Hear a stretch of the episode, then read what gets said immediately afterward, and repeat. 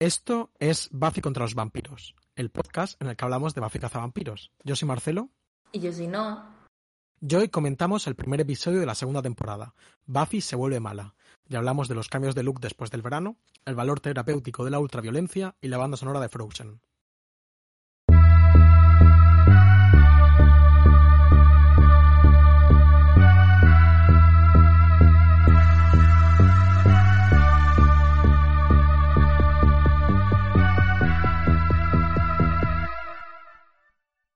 Hola Noah, ¿qué tal? Hello, muy bien, ¿y tú? Pues muy bien también, muchas ganas de, de volver con esto. Eh, ilusión. Eh, encima hacía tiempo que no hablábamos, claro, porque hablamos más cuando tenemos que hacer estas cosas, como es natural. Es Así que muy guay. Encima estuve el otro día en, en Benidorm, como anunciamos en el anterior programa, estuve cantando por ahí. Y se me acercó, bueno, se me acercó un chico, Hugo, que era fan del programa y me hizo mucha, me hizo mucha ilusión, la verdad. Qué guay, qué alegría. Sí, sí, sí, sí. Estamos en Benidorm. Eso es, eso es el éxito. No, hombre, 100%. Estuvo guay, ¿no? Sí, sí, sí, sí, estuvo muy chulo. La verdad que sí. Fue bien. eh, ya sabéis, si me veis por ahí, me lo... Me podéis hablar en general, pero mejor del podcast, que de otra... me- es una conversación que me O sea, apetece más tener. La música es una actividad secundaria de mí, el sí. locutor del podcast Claro. Marcelo. Es un spin-off, sí. Eh, Cuéntame. Pues nada, eh, ¿qué tal? ¿Qué tal ha sido? Primero, volver a Buffy, porque yo te quería decir que me ha hecho como mucha ilusión, porque este capítulo ahora vamos a ver que es muy vuelta del verano, todos estamos un poquito raros, tenemos el pelo de otro color, ¿no? Y, y me ha gustado mucho, pues, ponerme a ver esta segunda temporada en agosto, como por la noche, como que se ha sentido muy chulo. La, la primera secuencia es realmente una de las mejores descripciones de lo que es una noche de verano. eh, sobre todo cuando, por ejemplo, mm, creo que tú tampoco viajas mucho, pero yo no, veran, yo no veraneo, yo me quedo en Mm. Murcia y estoy más o menos todo solo pues todo el verano. Entonces creo que capta muy bien como esa sensación de estar ahí esperando. Cuando Sander dice, tengo ganas de que empiece el colegio, yo siempre, ¿sabes? Sí, es verdad. Sí, y esa especie de modificaciones, o sea, como que el, el capítulo empieza reforzando los vínculos de los que se han quedado, extrañando un poquito la relación con la que se ha ido, y luego todo vuelve a cambiar muy rápido cuando empieza otra vez, ¿no? Como que es, Sí. sí, no sé, tiene, me ha dado como una nostalgia extraña. Sí, sí, sí, sí, ha sido una sensación rara. El Sí. capítulo, eh, creo que a ninguno nos ha mm, flipado muchísimo, pero esa clase de detallitos creo que, creo que son muy chulos, creo que están muy bien conseguidos, la verdad. Sí, Y es verdad que, bueno, igual que, quiero decir, realmente esto es raro lo que hemos hecho, de nadie en general ve una serie y pudiendo no esperarse, se espera pues un mes y medio o, o no sé cuánto hemos estado, pero más o menos, ¿no? Mm. eh, sin verla, pero evidentemente la gente que la ve en su momento pues se tuvo que esperar. Eh, y entonces es como también guay eso, ¿no? Como sentir de verdad el paso del tiempo. Sí, volver a verlos. Yo Mm. tenía apuntado lo de los cambios de look, ¿no? En plan de de Mm. repente Buffy se ha cortado el pelo y tiene un bob y la ves y piensas, uy, se ha cortado el pelo. Mm. Y, y por cierto, sus cejas en el primer capítulo no me fijé, pero en el segundo han desaparecido. O sea, como alguien ha hecho ploc ploc eh, y Eh, se han pasado un poco. Luego te cuento una cosilla del pelo. Es que no quiero adelantar demasiado. eh, Vale. Así Vale. que si, si quieres, vamos directamente a esto. Vale, vamos. Sí, yo Además- estaba ya hablando de, de Claro, cosas claro. capilares. Voy a... ¿Leemos la sinopsis primero? Sí, eh, sí, vale, sí. Venga. Eh, la sinopsis de Disney Plus dice: Tras las vacaciones de verano, Buffy tiene pesadillas recurrentes en las que aparece de más. Esta sinopsis es muy buena. Para mi, para mi gusto, quiero decir, creo que realmente resume de qué va el capítulo de verdad, aunque el capítulo parezca que va de otra cosa. Puede ser. Puede ser. Y tampoco Bueno. desvela las, eh, como, pues eso, las torsiones y los lugares interesantes a los que puede ir el capítulo, ¿no? Totalmente, sí. Mm. Es cierto.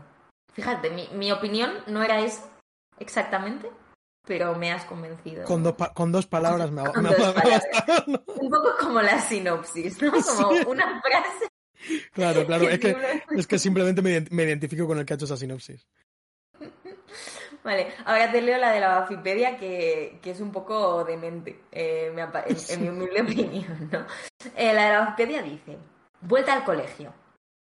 Cuando Buffy vuelve a casa Sunnydale tras pasar el verano fuera, Sander y Willow se rayan con su comportamiento frío y distante. Traducción libre. Vale. Mien- Mientras tanto, Cordelia y la señorita Calendar, una profesora de Sunnydale High, por si no lo recordamos, Bueno, son eh, secuestradas. Y Buffy está convencida de que la lucha para protegerlas a ellas y al mundo de los no muertos es suya y de nadie más. Reticente también a la hora de acercarse a Ángel, Buffy lo rechaza antes de que ninguno de los dos pueda expresar sus sentimientos. está muy profunda también, ¿eh? En plan. Como que está raspa, en plan, está Sí, va más allá. sí, sí, sí, sí. Esta es como una especie de, de precursora de nuestro podcast. Sí, porque no puede expresar sus sentimientos. Sí, sí, sí, sí, tal cual, tal cual. Me ha parecido como muy curioso esa parte de lo de Ángel. En ella le corta antes de que ninguno de los dos pueda confrontar lo que siente y comunicárselo al otro. que realmente lo que pasa es que uno sale, pone cara de Sí. como tronco media hora y ya está. Sí, en plan, sí.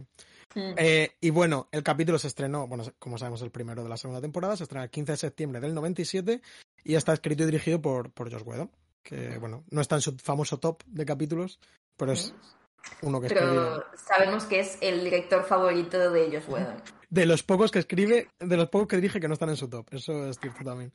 Eh, y bueno, creo que hay un punto. Eh, eh, no, tú no te, no te- Creo que me has dicho que no te habías dado. En plan, que no te habías fijado. No me había fijado en que él tenía el crédito de, de escritor y director.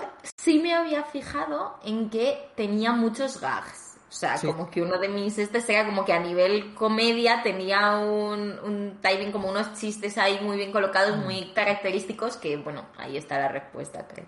Es un capítulo wedonista, sí. En plan, Mm. no. Una vez más, no, no en su mejor momento, pero. Sí, y yo creo que es un capítulo que ensaya, eso ahora lo vamos a ver también, pero ensaya un poco otra cosa que luego Joss Whedon ya acompañado de como Martin Oxon y toda la gente guay, ¿no? Pero esta cosa que creo que le interesa bastante a él de la Buffy deprimida, ¿no? O sea, como Sí. la Buffy que deja al mundo fuera, la Buffy aislada, la Buffy que reacciona a cosas emocionales, alterando su conducta y tal, como que me parece me ha sorprendido un poco que yo este capítulo ya habíamos comentado en capítulos anteriores que no me acordaba de él. Eh, y me ha sorprendido que eso, que ya tan al principio sucediese este pequeñito conflicto, que es verdad que no ocupa más de un capítulo, pero que ya le veo apuntando maneras. Y una cosa muy interesante que, que yo he comentado alguna vez que me gusta muchísimo de la serie y que creo que en general no, no se ve mucho, es la idea esta como de el malo de la temporada no acaba con el final de la temporada, ¿no? Eh, hemos, es como, este último capítulo es como para que Buffy realmente mate al máster una vez, ¿no? Como una vez más, ¿no? Lo ha ganado, pero todavía tiene que superar una serie de, una serie de cosas. Luego en la serie veremos también porque pasan más cosas, entonces se acumulan más eh, la carga de, de los personajes. Pero, pero aquí ya también está explorada, está explorada esa idea de una forma muy, muy chula, creo. Sí, sí, y es verdad que la separa un poco de otras series, ¿no? Como que normalmente hay un borrón y cuenta nueva tonal, aparte de que hasta cierto punto pasa ya, o sea, yo veo la serie un pelín más extrañada, como que ves sitios del instituto Sí. que no habías visto antes, están vestidos un poco diferente, eh, cambia un poquito el estilo, pero hay una continuidad emocional, o sea, creo que el rato emocional que tiene Sí. Buffy es bastante importante y bastante diferente. Sí, y que yo creo que es una de las cosas que, que mejor hereda Josh Whedon y la serie de del mundo de los superhéroes, de, lo- de los grandes TVOs de superhéroes. En plan, tú, por ejemplo, eh, te lees la Patrulla X de, Chris Claremont y a lo mejor estás leyendo TVOs que escribieron durante 10 años y es como que no sientes como ninguna parada realmente. Hay un continuo en el que lo que pasa en el número 2 es lo que pasa en el número 150. Eh, y es una cosa, bueno, que evidentemente no pasan todos los TVs de superhéroes, ni muchísimo menos, pero sí que creo que es algo que han sabido leer bien. Sí, sí, y bueno, supongo que tiene sentido, o sea, creo que en general, esto ya es un poco paja mental mía, ¿no? Pero creo que el, el lector de TVOs, por mi experiencia a la hora de, pues, cómo se enfrentan luego cuando hay adaptaciones, cuando tal, cuando tal, o sea, yo siento que sí que una cosa que les importa mucho es precisamente quién es este personaje, qué hacemos con él y cómo cambia a lo largo del tiempo, incluso cuando diferentes em, autores hacen cosas diferentes, siempre se pone un poco en valor cuando heredas bien y dejas al personaje colocado en otro lugar, pero sin Sí. haberte olvidado de lo de antes, como que siento que es un tipo de eh, Sí. ejercicio narrativo que está mucho en los TVOs, que bueno, sabemos que Josh Whedon en teoría es gran lector de TVOs, ha hecho sus pinitos, ¿no? Es- Eh, sí, eh, yo diría que en general el lector de, de superhéroes es casi crónicamente obsesionado con la continuidad. Eh, es una cosa que a mí a veces también me parece como un poco que puede ser negativa, pero bien llevado es gratificante. Eso es lo que. Sí. Lo que, bueno, lo que tiene la Sí, serie. porque en general cuando alguien actúa de una manera que no es la manera de la que actuaría Sí. en condiciones normales, Claro, Este no es mi eh, Spider-Man. hay que buscar... Claro, aquí hay que buscar una explicación, mientras que otras series simplemente, que a mí es una cosa que me ha frustrado mucho desde que era una niña, ¿no? Que es como, esta persona no está siendo ella misma y eso es porque necesitamos que haga alguna tontería para poder seguir avanzando con la serie. Aquí siempre es por una razón y de hecho es muy gracioso aquí cuando se equivocan diagnosticando a Buffy, ¿no? Y es como, está poseída, claramente está poseída. Buffy no se comportaría así, tiene que estar poseída. Es como, bueno, no está poseída, está traumatizada, pero eh, es válido. sí. Totalmente. Eh, vale, pues si quieres, como para guiar un poco la conversación de una forma más ordenada. Eh, pero que bueno, que seguro que no la saltamos enseguida porque ya no la estamos saltando en el, en el minuto 5. y yo enca- encantado, no quiero echar la bronca.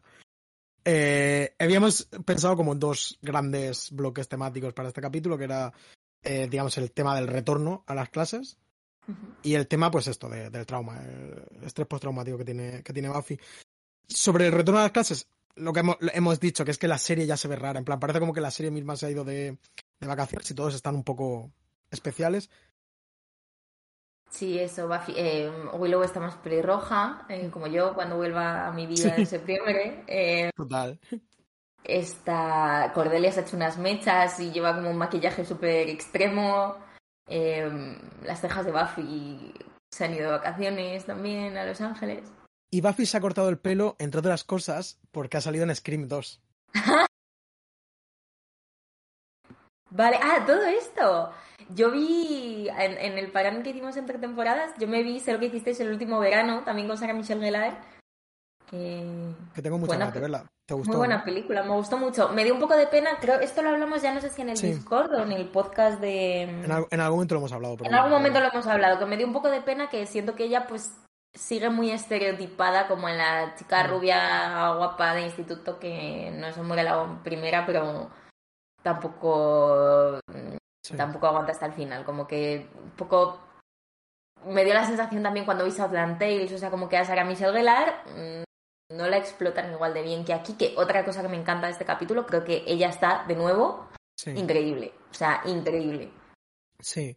Eh, y bueno, pues eh, eh, creo que es que lo he mirado. Scream 2 se rueda después, pero se estrena antes que es lo que hiciste el último verano. Scream 2 se estrena en verano, ese mismo verano, eh, y de hecho es que ha visto un cartel, porque en la Bafipedia se ve como los eh, banners, como de, entiendo que de periódico, de revista, donde anuncian el capítulo, y pone, dice, la has visto en la película número uno del verano. Eh, ahora la verás en la tele, no sé, los lunes o tal, tal, tal. Ah, Y qué entonces- bueno. Y entonces yo estaba pensando, digo, la peli número uno del verano, pero joder, yo pensando en la peli de Buffy. Claro, además como la ten- digo, A ver, dijimos que bueno, tampoco fue un desastre, ¿no? Pero. Y eh, claro, he tardado un rato en acordarme que sí, Scream 2 debió ser la peli número uno, debió ser un bombazo. Que por cierto, el guionista es el mismo, que la de, no sé si lo sabías, de, que la de Sé lo que hiciste el último verano. Son los. No. Pues es el payo como que se ve que se hizo una superestrella. Ah, qué bueno. A ver, tienen una energía, Sí. o sea, eh, son muy primas. Es verdad que en Sé lo que hicisteis el último verano, que está, si está grabada antes tiene sentido porque ya lleva el pelo larguísimo. Que supongo que también, Sí. Para que no pareciese la misma película. Pero que también, incluso en eso hay continuidad, ¿no? Como que le dicen, oye, te queda muy bien tu corte de pelo. O sea, Sí. No, no, lo integran, lo integran de una como forma. sí. Sí, sí. Y además queda muy bien porque, no sé en vuestro caso, o sea, no sé si... Pero bueno, esto es un coping mechanism muy extendido y conocido, sobre todo diría que entre las mujeres, ¿no? Esta cosa de cuando te da una pájara un poco rara, te cortas el pelo. Eh, y es un poco lo primero que haces para lidiar con el trauma, la depresión y la ansiedad. Es decir, voy a hacer algo radical en mi pelo, como teñirme de pelirrojo o cortármelo. O... Entonces también siento que le, le queda bonito, está chulo. Eh, sí, eh, quiero decir, como que eh, interpretas como que este corte de pelo puede estar motivado por su trauma. Claro, o sea, yo creo que Ah, me- vuelve diferente y, y sí, sí, o sea, yo creo que tiene sentido. O sea, si fuese yo, habría hecho algo parecido. Claro, me claro, comportaría no- como una perra con mis amigos y me habría cortado el pelo. No, no lo había integrado y encima coincido porque podría haberse pegado como tremenda rapada justo, justo el último día de clase y ya llega, ya llega en septiembre guapica. Exacto, lo típico de que te lo cortas en tu casa con las tijeras, pero luego vas a la peluquería que Claro, te va a ver. Yo, he sí, tenido, sí. yo he tenido flequillos eh, motivados por las mismas circunstancias. Lo típico Está- de que te, te peleas con un vampiro, no lo esperas. estado en, en la boca del infierno y he vuelto. Sí. Eh, entonces eso, no sé, eso está, está muy bien.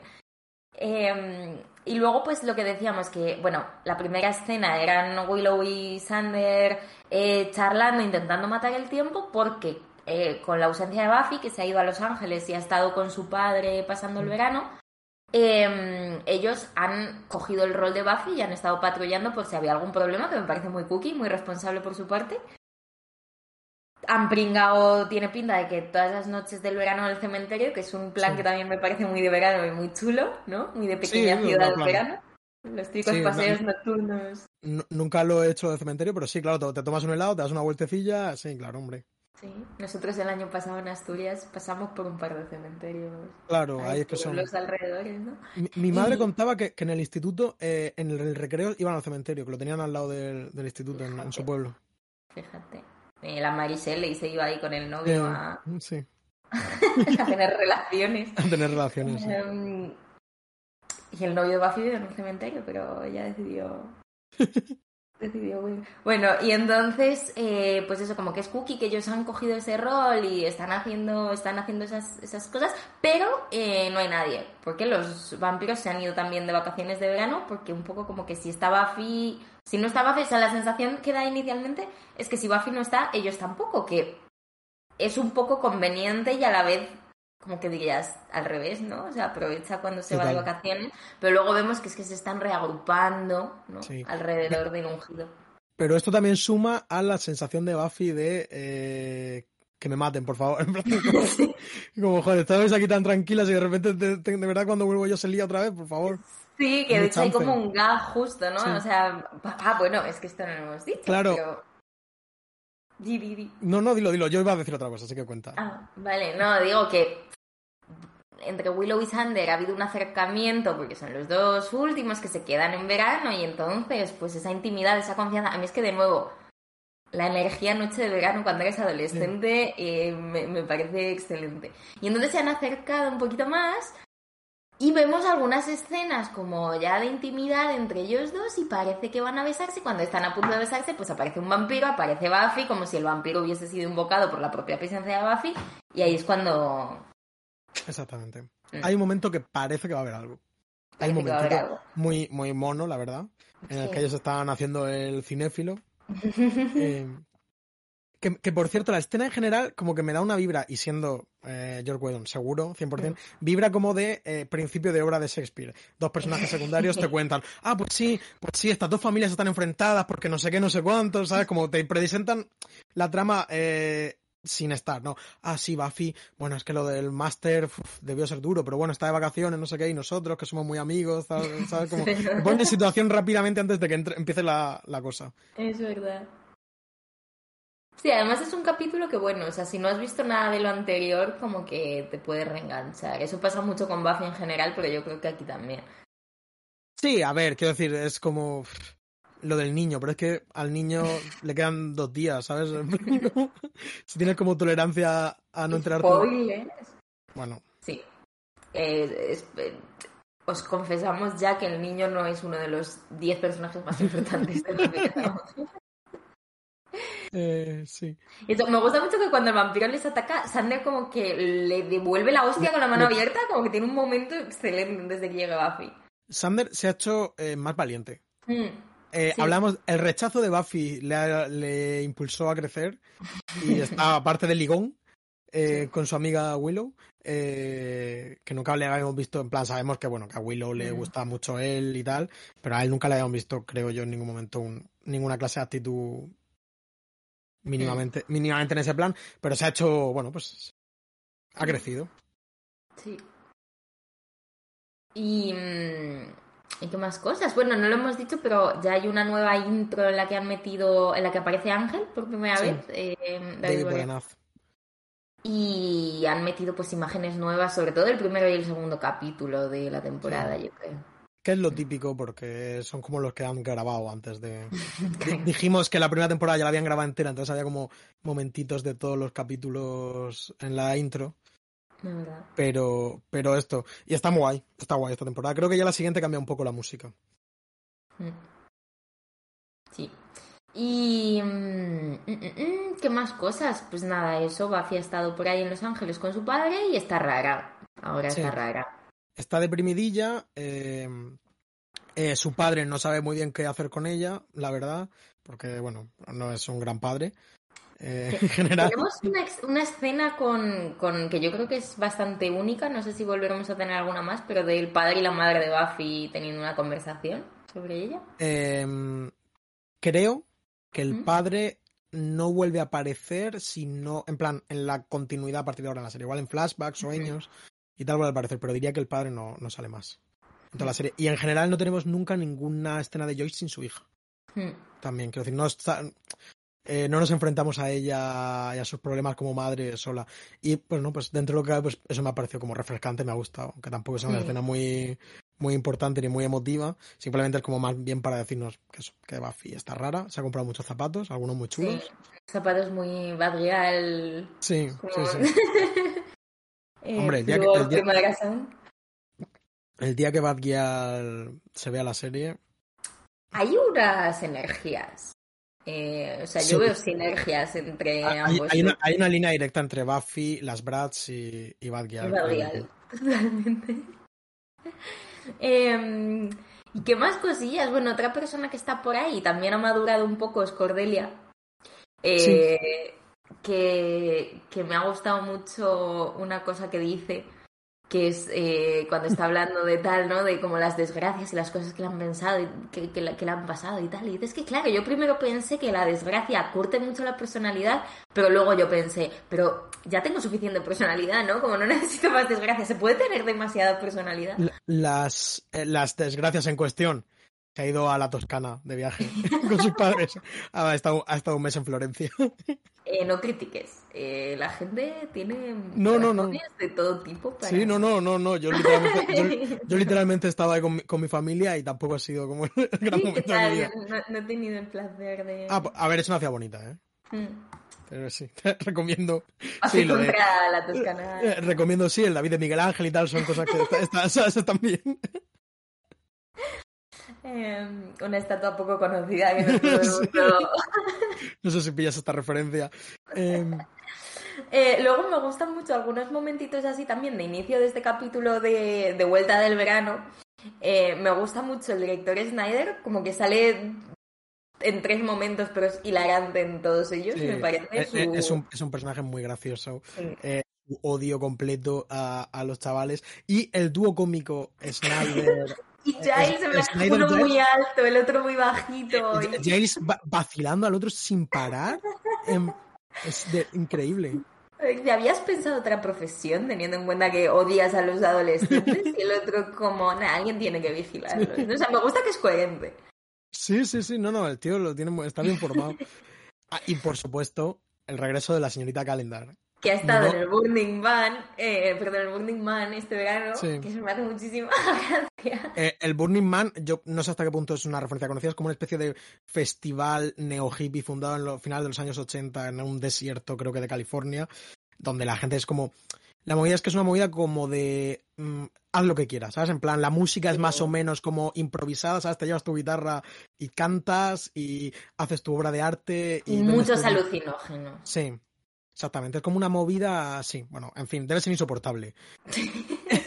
y Jenny Pero está muy en personaje de como esta tía tecnopagana que... Jenny, Jenny Calendar, por supuesto, ha estado. Yo he comentado alguna vez que yo cuando vi la, serie por primera vez, a mí es un personaje que no me, no me decían, tampoco la odiaba nada de eso, pero no me decía nada. Siento que como el capítulo de, de- en el que se introduce, de Tecnomoloch, ha ganado con los años. Eh, y entonces yo viendo esto, digo, es imposible que esta tía no estuviese hoy dando la chapa con, de, con Deleuze y su puta madre en el Twitter, ¿sabes? En plan, es como 100% el estereotipo de determinado tipo de persona moderna de hoy en día, en plan de Twitter Amor, entre otras cosas, por ejemplo, eh, eh, pero ya en, en 1997. Es verdad, tendría como stories de estas como muy animadas con muchos gifs y pondría, ¿sabes? Como que te pondría capturas del libro, pero no la pondría, no haría una foto al libro. No, claro. Haría como, como collages. Sí. Estoy hablando súper mal. Eh, estamos, pero no, yo no quiero decir que no me estoy metiendo con ella porque la lado, de verdad. En plan, de, verdad, de verdad que para mí mm, una de las cosas que saco de esta revisión es la señorita Calendar. Y cómo vacilar Giles porque Giles se ha pasado sí. Sí, y bueno, creo que el hecho de que retorne la señorita Calendar también nos dice como, hey, este personaje es importante, ya aparece en la sinopsis, ha vuelto, o sea, siento que la primera temporada podíamos estar un poco en duda de si se iba a quedar o era un poco recurso puntual, pero aquí ya eh, se asienta como personaje. Totalmente, totalmente. Está, eh, pues no se han tomado en serio, se han tomado en serio de hacer algo con hacer algo con ella. Y ya es, pues eso, pues está nerviosito al, al verla, pero también una dinámica que me gusta mucho de él Está estupendo en este capítulo también. Sí, es muy bonito como el prendado de la señorita Calendar, todos los chavales sabiendo que Giles está medio prendado de la señorita Calendar y un poco observando cómo hay algo ahí y está un poco así. Eh, llamando G-Man a Giles. Sí. Dice, por favor, no vuelvas a... es un capítulo como muy de comedia, este capítulo, mm, en muchos sentidos. Y funciona bastante bien. Para ser un capítulo tan dramático en su fondo, Hmm. Porque ya vamos a pasar a, hablar de esto si te hmm. parece, pero es, eh, es un capítulo muy, muy de risa, es un capítulo muy screwball de alguna forma. Sí, totalmente. Em, bueno, yo creo que de las primeras señas que tenemos de que Buffy está un poco así, más allá de que ya en la primera escena estaba un poco cortante y tal, em, aquí es un poco como lo contrario, ¿no? Como preocupación por eh, por como ausencia de resistencia. Me, porque una escena que ya hemos visto varias veces a lo largo de la primera temporada es Giles diciéndole a Buffy, oye, tenemos que hacer mm, esta movida de cazar demonios y Buffy diciendo, ay, pero si me apetece seguir comiendo mi piruleta mientras hablo con un chico, ¿no? Y ahí es como que demuestra que tiene ganas de vivir y, y es una joven adolescente con una personalidad y no sé qué, no sé cuántos.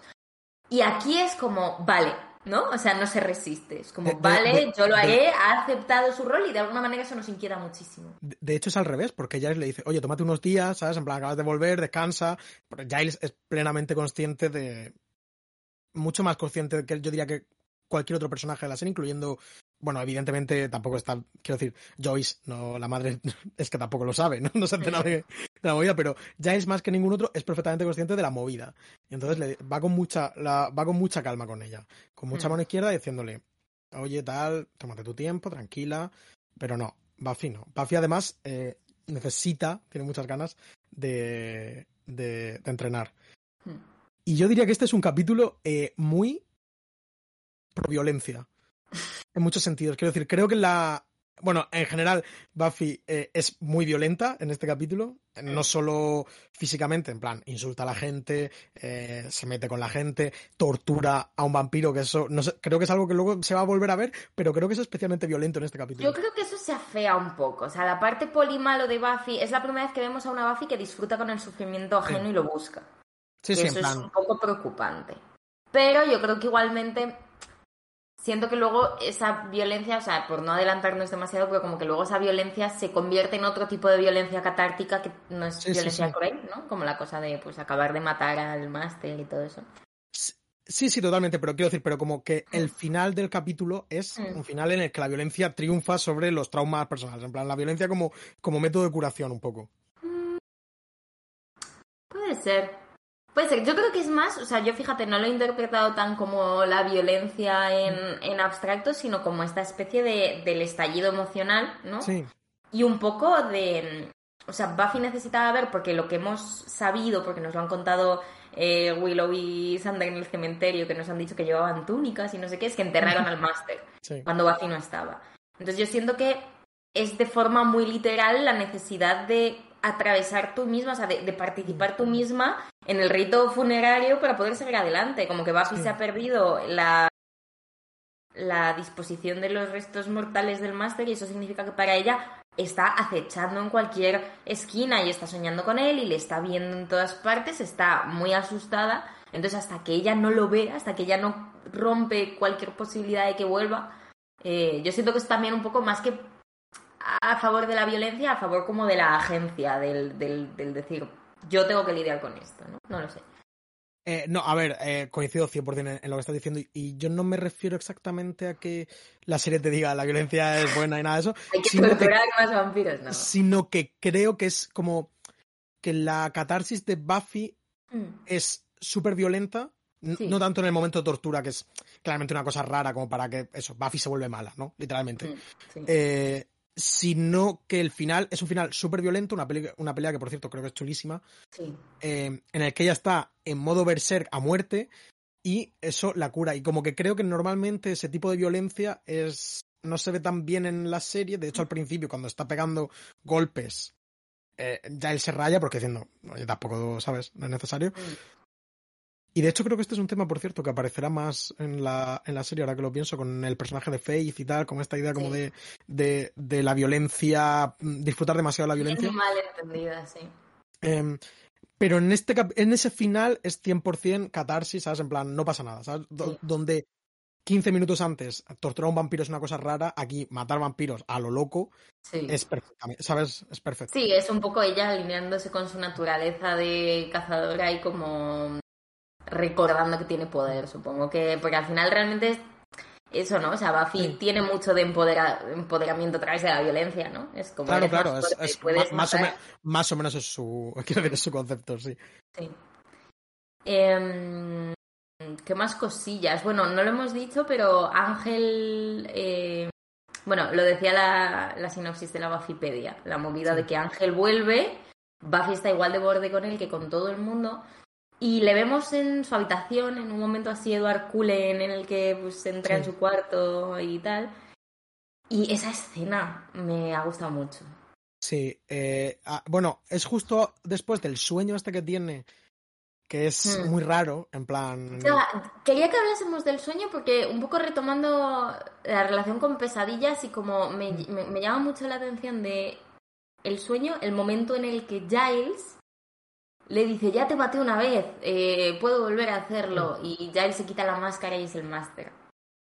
Completamente sorprendente para mí, porque mm. en un primer momento jurado que pensaba, digo, un comentario ligeramente desafortunado por parte de Giles, en plan, se lo está tomando con humor, pero en otro contexto de la serie estaría bien, pero de hecho se bromea, pero en este momento a Buffy le sienta mal y de repente se quita la máscara y me ha sorprendido un montonazo. Sí, yo estoy pensando como qué asociación tiene esta Buffy, como que quiere decir esto, eh, sobre su relación con Giles y con, no sé, como... Bueno, me rayó, me rayó un poquito el sueño. Bueno, yo creo que es lo que quieren decirnos es que de alguna forma, pues eh, Giles representa como su, su deber, hmm. ¿no? En plan, el, deber de, de Buffy hmm. con la humanidad y con su y con su tarea de cazavampiros. Entonces, pues hombre, quizá a un nivel inconsciente, ¿no?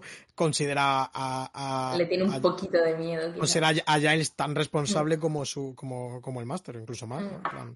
porque recordemos que eh, cuando Buffy muere y tal, en plan... Es... Claro, es que Giles había tenido un sueño, a mí me, me parece muy heavy como, como discurso, porque Giles había tenido un sueño en pesadillas donde tenía la pesadilla de que por su culpa Buffy moría, y, y eso para Giles era horrible. Entonces, Claro, sí, di, Era al mismo tiempo formaba parte de la pesadilla de, de Buffy, era como una especie de eh, momento de unión entre ambos subconscientes. Exacto, pero eso era en plan bonito, era como tengo mucho mm. miedo de matarte porque me preocupo por ti, te quiero. Entonces como que de alguna manera me ha parecido súper heavy que la propia Buffy le coloque como en ese lugar, o sea, como que me resultó, me dio cosita, me dio pena, eh, que como denso de sentimientos.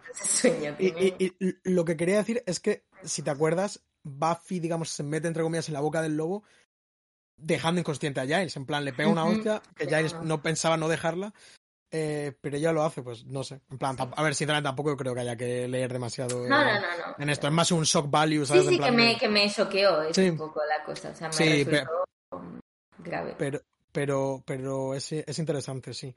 Y, y, hay un momento que hasta precisamente es que Sander dice que los sueños son significativos. Porque alguien cuenta un sueño, no me acuerdo ahora mismo ¿Qué era? Eh, Willow había soñado con que Sander y ella se iban a liar, pero Sí. porque no lo dice. Sí, no, no era su sueño, era el sueño de una amiga que se la había olvidado. Eh, Pues entonces se despierta y se encuentra a Ángel, ¿no? Encima vaya... vaya- Sí, se despierta y se encuentra Ángel y a mí lo que me gusta es, eh, bueno, aparte de la conversación esta que tienen, pero que sucede esto que ya ha pasado más veces y seguirá pasando, de que Ángel llega con Intel, que ha como captado de, de la noche vampírica, ¿no? De eh, se están reuniendo alrededor del niño, no sé qué, no sé cuántos, que bueno, ahora hablamos de quiénes se están reuniendo alrededor del niño. Pero como que le cuenta esto y yo pensé, joder, me encantaría tener como... Supongo que luego con la serie de Ángel se te satisface un poco esto, pero ya es otro contexto. Pero me gustaría ver el Sunnydale de Ángel ahora mismo, como... Hay algún momento, hay un bar de Hmm, vampiros. el bar de, demonios, ¿no? Donde está el, Sí. el Hay- un este hay un- majete. No, pero digo en la propia Buffy. No sé si... Sí, sí, sí, en, Buffy sale este Sí, demonio que es amigo de ellos, pero es como muy tarde ya. Yo creo que es como en la cuarta o en la quinta Bueno, temporada. aparece, pero entendemos que está abierto ya a tiempo. Quiero decir, es simplemente... Sí, pero que me ha dado ganas, o sea, como de Sí. ver esa especie de eh, Star Wars, el episodio 2, de como la escena Sí, sí. de la noche de los vampiros y los demonios en Sunnydale. Como que te imaginas a Ángel hablando con desconocidos, poniendo cara de póker, jugando a las cartas mientras le intentan captar para esta especie de secta de vampiros, ¿no? O sea, me parece interesante. A mí la verdad que nu- nunca he sentido eso, pero supongo que mucha gente lo sintió cuando literalmente hicieron la serie, ¿no? A mí no me Pero- había pasado, pero ayer o sea, me, dio, sí, sí. me dieron ganas de ver No, cómo no, el pero es verdad, capítulo- es verdad que con- como lo cuentas, pues se parece una cosa muy. Suena bien, ¿no? Está bien. Habría que hacer... Habría que hacer una serie aquí, hay, aquí hay dinero. Em, ¿Y quién es el malo? En plan, ¿quién está como reuniendo a la gente alrededor del niño? Bueno, pues eh, aparte de- el niño eh, es el jefe, tiene poder sobre ellos de alguna forma que no entendemos. Mm, Hmm. Igual algún- alguien lo entiende. Eh, y es un vampiro especialmente carismático que se llama Absalom, que lo he mirado, en plan, yo conozco el nombre de la, la, la famosa novela de William Faulkner, que no he leído, Absalom, Absalom. Mm. ¿Tú la has leído, no? No, Vale. he leído otras, pero no he leído. Sí, he yo- leído Mientras agonizo y El ruido de la furia, pero. Exactamente igual que yo. mm. Eh, y esa era, era mi, mi plan era leerla este verano, pero ya pero me da que no lo voy a hacer. pero seguro que es buenísima. Eh, y el- el- es un vampiro como muy carismático. Tiene un punto. Es que como no lo he leído, no lo sé. Pero tiene un punto como de. Eh, ¿Cómo se llama? Cormac McCarthy. Eh, como Mm. estos personajes predicadores del oeste dementa- demenciales que yo entiendo que es. Lo que pasa es que no he leído tanto a Fulner, pero entiendo que es un sustrato fulneriano de esta clase de personajes góticos sureños extraños. Sí, eso te iba a decir, que me parece súper apropiado el nombre, aunque solo sea por el campo semántico, Sí. gótico sureño, predicador, mm, como el gospel vampírico, ¿no? Es, es chulo, hay un campo semántico ahí que tampoco luego lo vemos muy desarrollado, o sea, es literalmente una escena, ¿no? Ya, eh, me da mucha pena que este vampiro no, no tire. Eh, Y encima se lo cargan de una forma que es efectiva, pero un poco ridícula.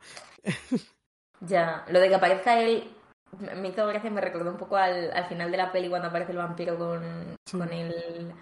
Ya hemos visto vampiro con katana en la película Buffy vampiros, hemos visto vampiro con pistolas al final de la primera temporada y aquí hemos visto vampiro con martillo simplemente para que luego Buffy tenga un martillo con el que pueda cargarse unos huesos. ¿no? A- a- aparece un poco como malo de final de videojuego, una cosa así, en plan, como ahora te, verá- ahora te las vas a ver conmigo, no sé qué. Pero se lo carga así como. De hecho, que sé, como. Bueno, es un gag muy típico de muchas pelis, en plan, como lo de Indiana Jones, ¿no? Mm, Pero. sí. Pero. Eh, ¿Por dónde? Ah, sí que he mirado quién es Absalón. Plan, es una figura, Mm. personaje bíblico. Que fue hijo del rey David y se rebeló contra su padre y murió en una batalla, no sé qué, no sé cuántos. Ahí ya me. Plan, he mirado como el, el mini resumen de Google, ¿sabes? Pero bueno, quien quiera, pues que investigue. Ya nos contáis. sí. Eh, em, yo, nada, eso, quería decir que esa escena de Ángel y Buffy, cuando le dice lo de nada, me has despertado de un sueño muy bueno, vete tal, y se da la vuelta y está absolutamente devastada, me Sí. parece que ya está increíble. Mm, Y le, y le dice, mm, te de menos y ya no está. Ha sido, sí. He, he- he capturado el plano, Sí. por cierto. Sí, que porque una cosa que no hemos comentado es que tú lo has visto por problemas técnicos, lo has visto en Disney Plus. Este capítulo y... Ya he sido. eh, de- ya se me ha reprendido esto en redes sociales. Em, lo haces una vez, la, la ves una vez y ya te llaman mataperros. O sea. Pero sí, es que no, no me tiraba el torrent y teníamos que grabar hoy, y entonces pues se hizo. Ah. Tengo que decir que como es un capítulo menos dirigido, es un capítulo en el que no se nota tanto el cambio. O sea, se nota mucho sobre todo en, en los acabados, como que tienen todos la piel lavadísima y parece que están mucho más maquillados de lo que están y hay demasiada luz en general, pero no es tan heavy. Pues bueno, animamos a nuestros seguidores a que lo vean de cualquier forma, más o menos. Pero, Sí. pero bueno, ya hemos hablado de esto millones de veces. Ya sabéis que Pero- tenemos un DVD RIP y si necesitáis el enlace os lo pasamos. Perdón por sacar el tema. Pero simplemente eso, que, que la he capturado en, en calidad, entre comillas, óptima. Bueno. Eh, os aceptamos a todos. Eh, Todos los oyentes eh, are beautiful y no importa dónde lo estéis viendo. Tal cual. Eh, sobre todo si no se os descarga el torrent y solo lo habéis hecho una vez. No merecéis que vuestro nombre sea ensuciado por eh, puristas irracionales del formato. Em, luego tenemos una escena de Buffy con su madre en el coche que yo quería que hablásemos un poco porque, em, bueno, tenías info de como el nuevo compositor de la serie, que es diferente del que hacía la primera temporada. Sí, cuenta, cuenta. No, que yo quería decir que a mí en esta escena, en general a lo largo del capítulo, pero sobre todo en esta escena, o sea, donde me parece que falla, porque por ejemplo, ahora que estamos hablando del capítulo, sí que me parece que es un buen capítulo, o sea, estoy Sí. como está creciendo en mí y sí que creo que tiene muchas ideas y es disfrutable y tal, no es como el más coherente quizá o el más mejor aglutinado, pero está guay. Pero tiene momentos que me resultan como muy soap opera en plan mal, como muy culebrón, sensación de vivir. Y uno de esos momentos es esta escena en el coche que está bien y es bonito y como que me gusta la conversación que tienen y me gusta el tal, pero como que tonalmente la música, eh, tal, hay como me rechinan un poquito y hay un par de escenas en este plan. El final, el último plano del capítulo me pasa lo mismo, como que de repente suena una música súper em, de créditos de, de serie, no sé. mm, Eso, Pero, no, no, pero no lo que te quería decir es que en, en ese momento, lo que Mm. estaba pensando ahora es que no suena la banda sonora, suena una canción. En plan, es una Suena- canción. Ya, pop. es que. Es vale, que- es que no ojo, la, sé. la- la- la está escuchando hoy precisamente por el capítulo, pero no me acuerdo del nombre. Pero la del final sí es banda sonora, ¿no? Sí, la del final La sí que del debe ser coche no. Vale, La del coche es una canción pop eh, que ya te digo. Sí, de hecho igual como pensé, igual me- me- pensé, medio- podías me- meterla al final del... me- medio country folk, sí. Sí. Eh, la del final supongo que sí, sí Mm. que es. Pero No eh, quiero decir que, que- que es una canción que, un que- que- que es un poco cutre, es un poco cutre, Sí. eso es verdad. Un poco lo que pasa en el capítulo de las llenas, de de repente te mete un tema, lo que pasa es que ahí tiene sentido porque está todo Sí. extrañado, aquí no creo que lo tenga. Que por cierto yo había hecho, bueno, yo y supongo que todo el mundo, pero esta equivalencia entre Sandra en el capítulo de las llenas y Buffy en este capítulo como persona actuando un poco fuera de su registro, cuando ellos creen que está poseída, que está siendo mala, tal, como que las razones son muy diferentes, pero De, de hecho, quería contar que en casi todos los capítulos que hemos visto de la primera temporada hay un momento en el que se plantea, vale, ¿qué está pasando? ¿no? Es, un, es un misterio a resolver. ¿Qué está pasando? ¿Es una, eh, una entidad sobrenatural o es un... o es, su, o es un hombre, ¿no? Una persona malvada. mm, Eh, y casi siempre es, en plan, no es eh, ni culo ni codo, sino que es eh, nariz. ¿Sabes? En plan, hay como una tercera una tercera opción que no habían valorado en un primer momento, pero es sobrenatural. Pero yo creo que en esta es la primera vez que genuinamente es simplemente pues, está deprimida, ¿no? En plan, ha pas- está pasando me gusta racha. mucho cuando Giles dice, creo que tiene lo que vosotros en Estados Unidos llamáis issues. Issues. y luego al final dices, eh, he's eh, dealing with his issues, he's dealing with his issues, o algo así. Em, ah, lo que te iba a decir, que yo creo que el capítulo me, mm, me gustaría que se hubiesen atrevido de verdad y toda la trama vampírica y tal, es que es lo que sobra, ¿sabes? En plan, es ya, ya lo otro ya es muy interesante. Lo que pasa es que yo diría que, salvo quizá en, en el capítulo de los sueños, no se atreven de verdad en ningún capítulo a no meter. eh, bueno, no se atreven, no, no tiene que ser tampoco una cuestión de osadía, quiero decir, deciden no hacerlo, ¿sabes? No, eh, en todos los capítulos meten alguna clase de trama sobrenatural, digamos, eh, pelea que hay que resolver. Y en este capítulo creo que más que en muchos otros, eh, le hubiese venido Sobra. bien. Porque lo que es interesante es eso, los personajes. quiero decir, todas las escenas eh, de no trama, quiero decir, las que entre comillas serían las de relleno de alguna forma, eh, est- están perfectas. La otra es lo que, lo que me interesa menos. Sí, sí, porque no está tan bien integrado, no se le dedica tanto tiempo. Claro. Es eso. Uno siente que le falta un poco de tiempo a Buffy para, para estar triste sin ser como dramática o misteriosa, ¿sabes? En plan, Mm. no. O ser un problema a resolver, sino que esté mal y ya está. Sí.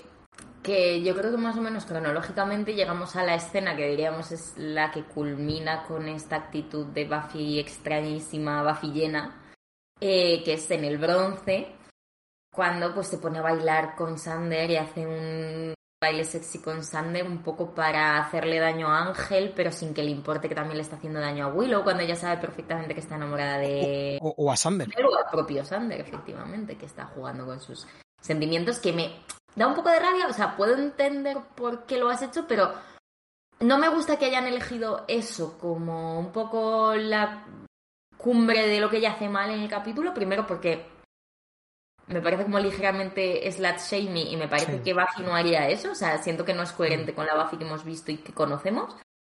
Eh, es muy cruel de una manera mucho más sea, mucho menos impulsiva que el resto de momentos a lo largo del capítulo en la que le vemos soltarle una voz a Cordelia, un no sé qué, o sea, como que siento que esto de repente es deliberado de una manera, o sea, la tía se ha vestido, se ha puesto su slip dress y ha ido como a seducir a Sander delante de los demás y sigue haciéndolo y en ningún momento se siente mal al respecto, como que me parece un poco fuera de personaje.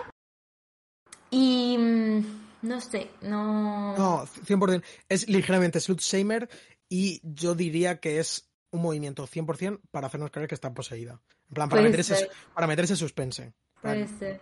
Que, bueno, eh, si alguien lo ve por primera vez, yo no me acuerdo cuál fue mi reacción. En plan, yo, evidentemente, en este capítulo en ningún momento he comprado que le pasa, ¿sabes? Que le pasaba nada más, a- más allá de eso, pero creo que igual la primera vez que lo vi sí que hubo algún momento que pensé, "Mm", ¿sabes? Supongo que está jugando un poco al despiste con el título y con esto. Claro, claro, porque el capítulo es eh, When She Was Bad, que en español es eh, Buffy se vuelve mala, creo, ¿no? Una cosa así. Quiero decir, entonces, joder, pues hay un momento, algún momento que sí que es un poco mala, ¿no? Pero Mm, realmente es como la peor persona del mundo, ¿no? La película. sí. no, no- no es tan mala, ¿no? Sí, y, mm, y también me da un poco de pena eh, que Sander tarda mucho, o sea, más adelante sí que le planta cara a Buffy, como que le para un poco los pies, pero como que aquí no la para en ningún momento, Willow se vuelve irrelevante para él, hay un momento muy tierno en el que Willow vuelve a, pintarse la nariz con helado para ver si así le hace caso y ya no la ve, y como que Sí. siento que, no sé, por un lado supongo que esto pasa a veces, ¿no? Lo de muy rápidamente volver a las andadas, Sí. pero mm, no sé, Yo o sea, esa escena está un poco... Creo que, creo que en general el verano es un paréntesis. Quiero decir, que las cosas Sí. que en verano son una cosa, con frecuencia en ver- eh, cuando llegas o cuando empiezas otra vez las clases, dejan de serlo, ¿no? Eso pasa. Pero bueno, sí, en general es una, una escena un poco rara. Encima tenemos de fondo a la famosa banda Cibo Mato. Eh, Eh, sí, sobre eso. Eh, ¿Crees que Cibo Mato mm, podrían estar en el Burning Man con la señorita Calendar? Porque la performance me, me gustó. Fue muy, ex- muy extrema ahora lo que suele ser el bronce, ¿no? Como que se han currado mucho más la puesta en escena. es un grupo, para empezar, es un grupo, yo diría que mucho más relevante que, que los que han salido hasta ahora en el bronce. Mm. Igual en aquel momento no lo, no lo porque tampoco lo sé, pero sí Claro. que sí que creo que hay gente hoy en día que escucha a los Mato, incluyéndome a mí. A mí me ha recordado, hay un capítulo de Dawson 13 de la, no sé si es la segunda o la tercera temporada, cuando ya la serie se vuelve como más en TV, y hay un capítulo que todo gira alrededor de que van a ir a un concierto de, ¿cómo se llama? No Doubt, del grupo de No Stefani. doubt, sí. Eh, y entonces es como que hablan del grupo, se preparan para ir Mm. al concierto del grupo. Esto me recuerda un poco, ¿no? O sea, como que muy al principio dicen, hey, esta noche en el bronce hay concierto de Cibo Mato y pone el nombre súper grande. O sea, esto no lo habíamos visto todavía. O sea, que sí que hay algún tipo de Sí, placement de un grupo que a la vez me parece poco, o sea, dentro de qué tal, pero relativamente eh, eh, nicho incluso. es, una, es una movida rarísima. Bueno, Mm. eh, como decía, Cibo Mato es un grupo que yo creo que la gente más o menos Mm. súper nicho también, ¿no? Pero siguen escuchando hoy en día. Yo te digo, yo, sobre todo el primer disco que son las que cantan aquí, Viva la Woman se llama, del 96, creo que es un disco muy guay, que tuvo su éxito en lo que llaman College Radio, que es como, el, digamos, el circuito indie, por así decirlo, de, de los Estados Unidos, que es donde se ha distribuido históricamente, pues desde los Smiths hasta no sé en qué momento eso dejaría de ser interesante. Tiene un videoclip de Gondry, de Michelle Gondry, eh, muy chulo, de la canción precisamente, bueno, no me acuerdo ahora mismo, Sugar Water, que la cantan aquí. Y, y yo creo que las conocí porque la cantante eh, interpreta al personaje Noodles de la banda ficticia Gorillaz. Ah, no sabía eso. En, a- en aquella famosa canción Get the cool, get the cool sun. Bueno, pues canta esta. Y entonces yo creo que, que, llegué a ellas a través de a través de esto. El disco, ya te digo, es, a mí lo recomiendo a nuestros oyentes. Y es una cosa, pero es una cosa muy rara. Es un disco súper excéntrico que no hay muy bien por dónde cogerlo y es verdad que se hace raro. Quiero decir, yo lo veo como en un ambiente medio intelectualista. Eh, ¿Sabes? Me parece como un grupo mucho más avant que. Y que, que, todo la gente del instituto sí. eh, hype mogollón este concierto y luego vayan y estén en plan y además hacen varios comentarios de bueno, pero la música está muy bien, ¿no? Como mientras están en el bronce teniendo mm. estas conversaciones, es como bueno, por lo menos estamos aquí viendo.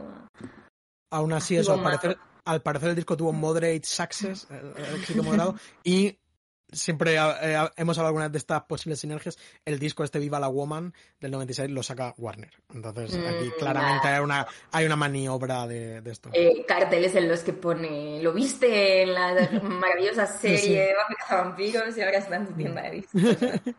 sí, pues sí, hombre, seguramente llega, le llegaron muchos fans. ¿eh? Claro. Eh, y luego a mí me llama mucho la atención Ángel en todo este contexto bronceano, porque pasa una cosa, que es que desde que Ángel ha perdido su cazadora de cuero en la temporada anterior, porque se la ha regalado a Buffy, siento que están perdidísimos, no saben qué hacer con él. O sea, como que no. de repente esta camisa de, de, terciopelo granate está como más delgado, más chiquitín. O sea, siento que de repente Ángel ha perdido ese, ese como poder de seducción que tenía en la primera temporada que llenaba el plano y era súper imponente y súper misterioso.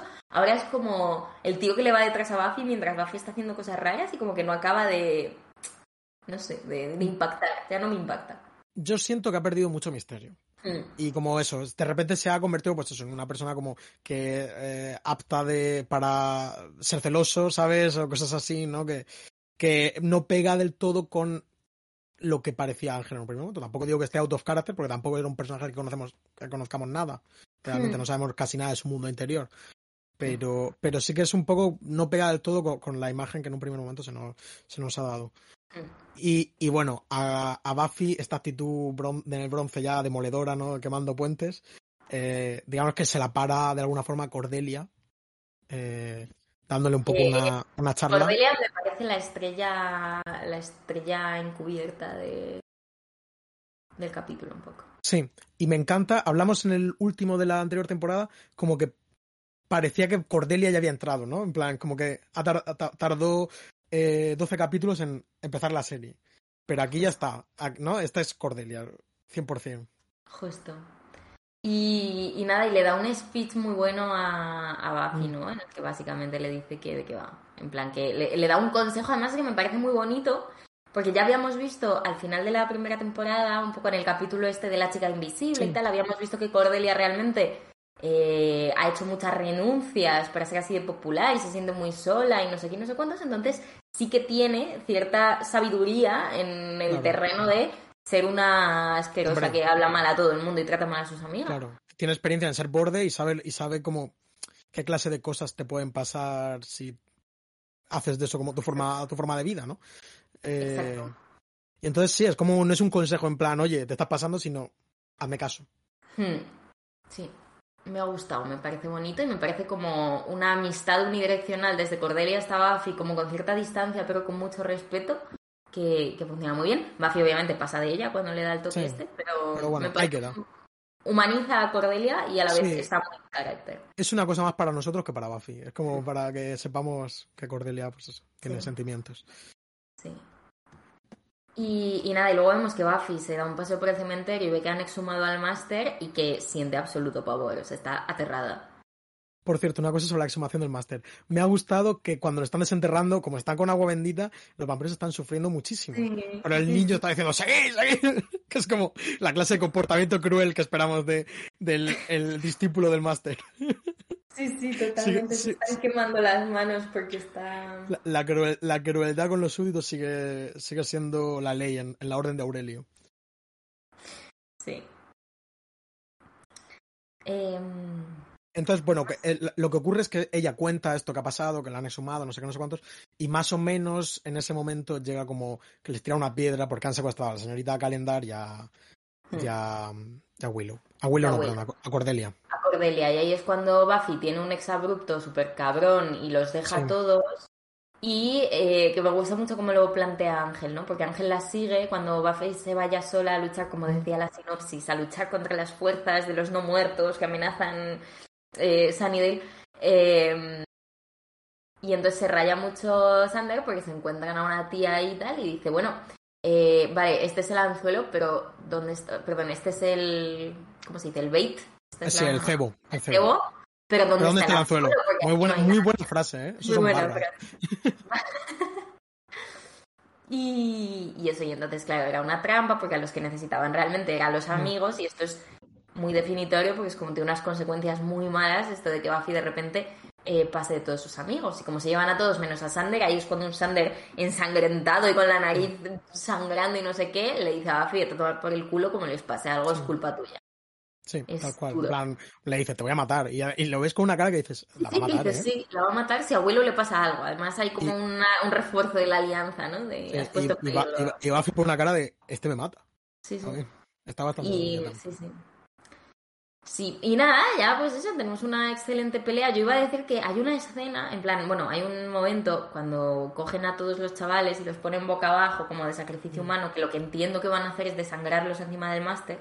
Sí, Esto me recordó mucho, no sé si tú has visto la serie Vikingos. nunca la he visto. Pues sé que es la puta no- mejor serie. Pero- o sea, a mí la verdad que no me da más, en plan, está muy, o sea, como documental del National Geographic está bien, pero, o sea, es en plan, es como muy, no sé, o sea, demasiado, o sea, son tan vikingos, son tan de su momento, que me parece absolutamente imposible empatizar con nada de lo que se está contando, porque son como pre, prehumanos, o sea, son guapos todos, pero hacen cosas como muy bestias. Y hay un capítulo que es uno de los últimos capítulos que yo vi de vikingos, ya te digo, esto no es un juicio de valor sobre la serie, ¿eh? es como sobre mi relación con la serie, que Ya, ya, ya. nunca es íntima porque, mm, porque no, no tengo dónde agarrarme. Pero, pero, Pero- un segundo, no, se supone que Vikingos es buena, en plan, quiero decir, Sí, a, a la gente le gusta mucho, pero Sí, yo no sé. Pero Ah, vamos, pero- no, sé- no sé en qué ambiente.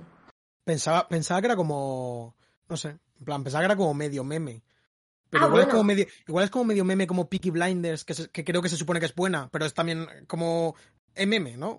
Es un poco la serie favorita del mismo tipo de Claro. persona, ¿no? Pero Sí. yo sí que, o sea, vamos a ver, no, no, no sé cómo en cultura online, cómo está Ya, rateada, Ya. pero yo sí que conozco a gente que le gusta mucho y en general creo que es una serie que ha visto mucha gente, o sea, está Sí, como... Y, y eso, yo me vi la primera temporada, una de estas épocas en las que compraba series en el MediaMarkt como rebajadas de precio y luego las veía en DVD y entonces tengo el DVD de la primera de Vikingos y recuerdo un capítulo que me, me, me traumatizó absolutamente, que era un capítulo en el que se trataba el tema de los sacrificios humanos en el- de los vikingos y entonces era como que pues elegían a mm, siete del pueblo, los colgaban boca abajo, los desangraban y como que eh, me impactó muchísimo, o sea, me resultó hiper desagradable. Parece bastante fuerte. Es que es muy fuerte, ¿sabes? Porque lo veías todo y como veías el real y de nuevo, o sea, es como una serie que no sé hasta qué punto es realmente Mm. histórica, pero desde luego hace el esfuerzo de parecerlo en el sentido de que no traduce a los códigos actuales en absoluto. Entonces, como que los romances no traducen a los códigos de hoy porque todo es en plan Sí. de tu mujer. Claro, el honor, lo- el honor no significa lo mismo. Hasta que... Claro, entonces, y incluso, y en este capítulo más todavía, o sea, era como, pero ¿cómo me puedes estar enseñando esto? Que por un lado, o sea, es, es un valor, pero me recuerdo que me quedé absolutamente traumada con, con esto, con que esto se hiciese y con ver la imagen y todo esto. Y en cuanto los he visto ahí boca abajo, he dicho, Dios mío, los van a desangrar, los van a sacrificar, eh, me he acordado de eso. A mí unos amigos me contaron que en un capítulo eh, hacen una cosa que se llama algo así como el águila, no sé cuántos, que es como que les sacaban las clavículas a, a una forma de tortura barra ejecución exageradísima. ¿sabes? Es muy, es muy en ese plan, no lo sé, Bueno, Tiene unos peinados bastante excelentes, pero la verdad que nunca me ha generado ningún tipo de curiosidad, pero igual la veo algún día. No sé. Tuvo un momento, creo. Pero bueno, Sí. tampoco Buffy contra los vikingos. Eh, ¿no, hay, ¿No hay como... ¿No hay alguna deidad vikinga o algún demonio vikingo que aparezca en Buffy? Mm, no caigo, no me suena. Pues, A ver, me sorprendería que no hubiesen nada. Sí, Anya. Ah, claro, Anianka. Anianka. Mm, Vale, es que Claro. estaba pensando, esto me suena de algo, no sé de qué es. Anianka y su ex. Sí, sí, Sí, sí. sí, toda, su, toda su clica. Eh, Ya llegaremos. Sí, Eh, ganas, sí, sí, sí, uf, es que aún queda mucho. Yo también quería como decir que eso, no recordaba este capítulo y como que siento que la segunda temporada tiene una energía relleno mucho más grande de la primera temporada, también porque es más larga.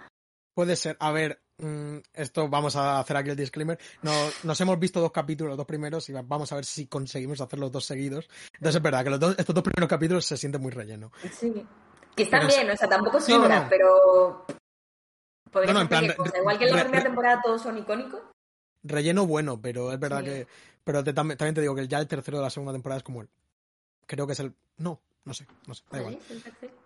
Creo que ya sale cierto personaje llamado Spike. Oh, vaya. Que no confundir con Pike, el Pike, exnovio de Buffy que no vuelve a ser mencionado jamás, interpretado por Luke Perry en la película de 1992. Buffy con... No, Buffy la Buffy la cazavampiros, sí. Bueno, Eh, que, que se hace una pelea ahí. Buffy lo salva. Sí, la pelea está muy bien. A mí me gusta mucho. Me gusta Efectos- mucho esta nota tuya.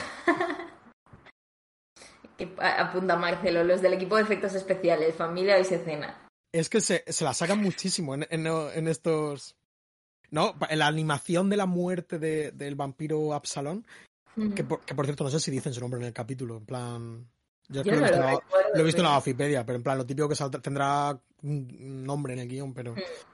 eh, que, que es una locura. En plan, esa animación es brutal. Mm. Tú has puesto, Sí, bueno. mata, mata a su fantasma. Sí. Pero,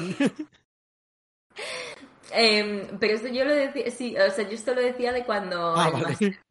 En plan, yo he puesto mata a su fantasma, en plan como mata al Ah, vale. a lo que le está torturando, su Tiene más, tiene, tiene más sentido, pero es que el vampiro Absalón parece que crea un fantasma, ¿sabes? En plan, se deshace de una forma muy, muy fantasmagórica. Sí. Em, y nada, luego tiene un final que a mí me resulta muy uncanny, pero no siento que sea la intención que tiene esto apuntado. Buffy ahora es buena y por eso va vestida de preppy Jennifer Aniston. Y es que Totalmente. 100% se pone de repente una rebequita verde que además no entiendo cómo la lleva sujeta, o sea, como que la Sí, lleva por debajo de es los como- hombros. Eh, te la explico. En plan, esto es como que, que en vez de atarse los, lo- las mangas en el cuello, es como que se hace una especie de. Se mete una manga dentro de la otra y hace una doblez rara y entonces. Como que se pone un Eh, imper... A mí me ha- se ha sentido imperdible, o sea, como esto pero- solo no se sostiene. Puede, puede ser, puede ser, pero yo- a ver, a mí también me ha llamado mucho la atención, ¿eh? me parece Sí. una cosa muy rara. Muy fuera de personaje también es como pasas esto y te quedas como media hora colocándote la rebequita, ¿no? Antes de ir a clase, como que se siente raro. Y luego, eh, la cosa bonita es que los amigos, como ella piensa, porque ella tiene esta conversación con Giles, de como, eh, "Buah, es que lo he hecho todo fatal, no sé qué, que me gusta mucho que, que le dice a Giles, eh, que Giles le dice como, es pointless, ¿no? No tiene sentido que, que te Sí. que te tortures ahora más tú todavía. Y ella dice, no, no es pointless, es pointy. Es Porque... pointy. Muy bueno, muy bueno. Y, mm, pero bueno, eso que ella está preocupada por cómo van a actuar y los chavales la perdonan y le dicen, hey, esta noche bronceamos, ¿no? Jaja, no sé qué. Eh, es muy buena la frase de Sandra en plan, uff, podríamos eh, golpear unos huesos con un martillo hasta resolverlos, pero bueno, es que ya, eso ya lo hicimos anoche. Pero y luego empieza a sonar esta música y todo es feliz y todo es el final de una sitcom de los años 90 y a mí me raya muchísimo, con que no me gusta el final.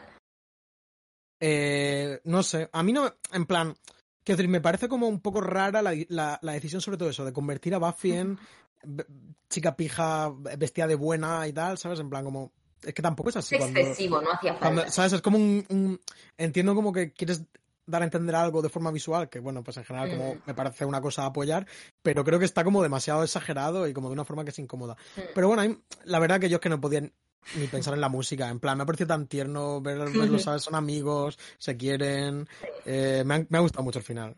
Salvo Supongo que a mí me gustan más las escenas en las que son eh, los tres mirando al... No, los tres mirando al horizonte y diciendo, wow, nunca vamos a tener novio, ¿no? Como que siento que, Sí, que cuando el bonding es más... eh, basado en el trauma.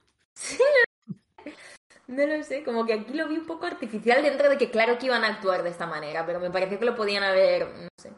Pero vamos, que está bien, o sea, buenos amigos, tampoco nos vamos a poner tontos. Pero que en re- realmente el final es el niño eh, con los huesos diciendo, "Uf, qué mal me cae Buffy, no sé qué. Que esto, a estas alturas, eh, insistimos, el niño es irrelevante. En Sí. plan.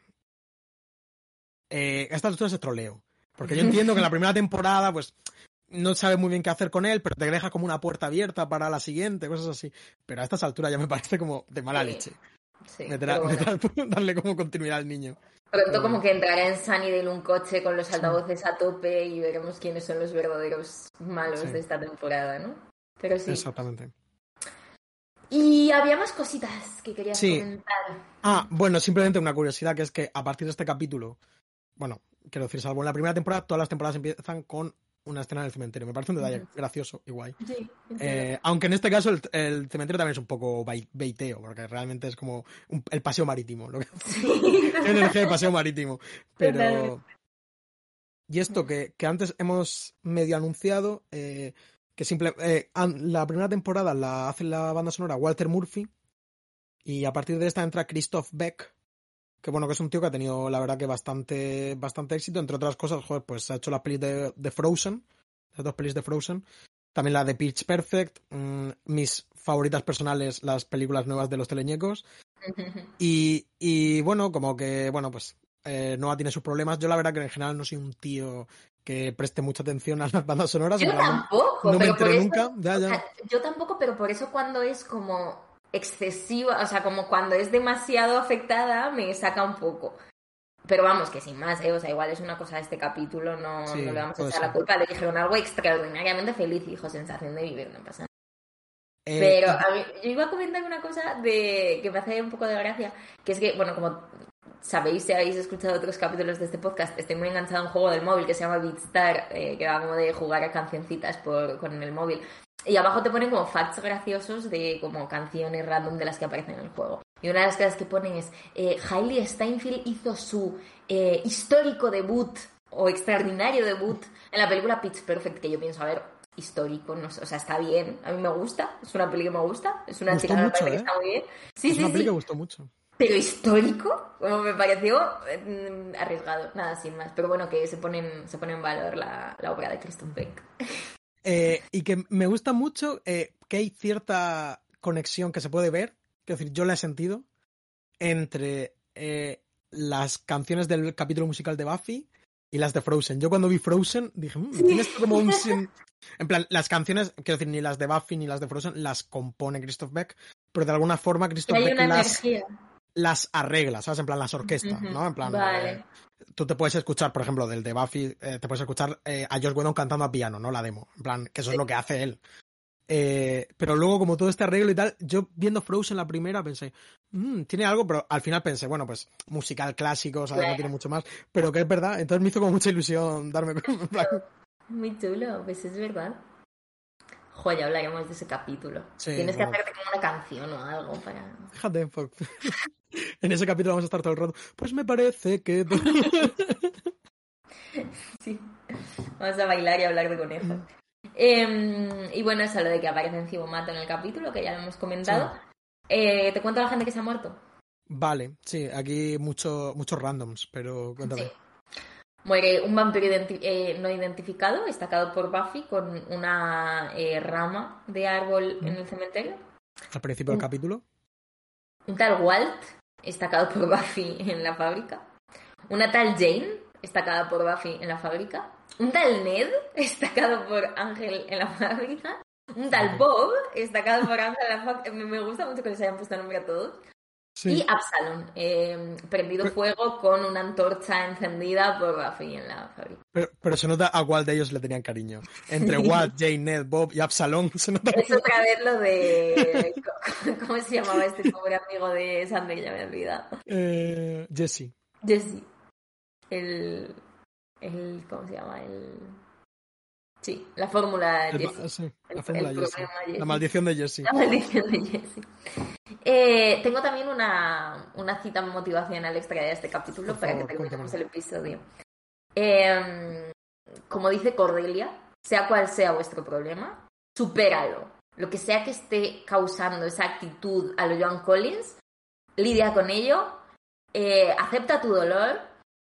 Spank your inner moped. No tengo ni puta idea de cómo traducir esto. El Es, es, súper es, mal. esforza tu alfombra interior. Sí. tu- buenísima. tu alfombra inferior, lo que sea, pero supéralo, porque muy pronto ni siquiera vas a tener a los amigos perdedores que tienes ahora. Así que ya está, espabilad. copón. Espabila, chaval. Y nos vemos en el siguiente capítulo dentro de muchísimo tiempo. Adiós. Hasta ahora.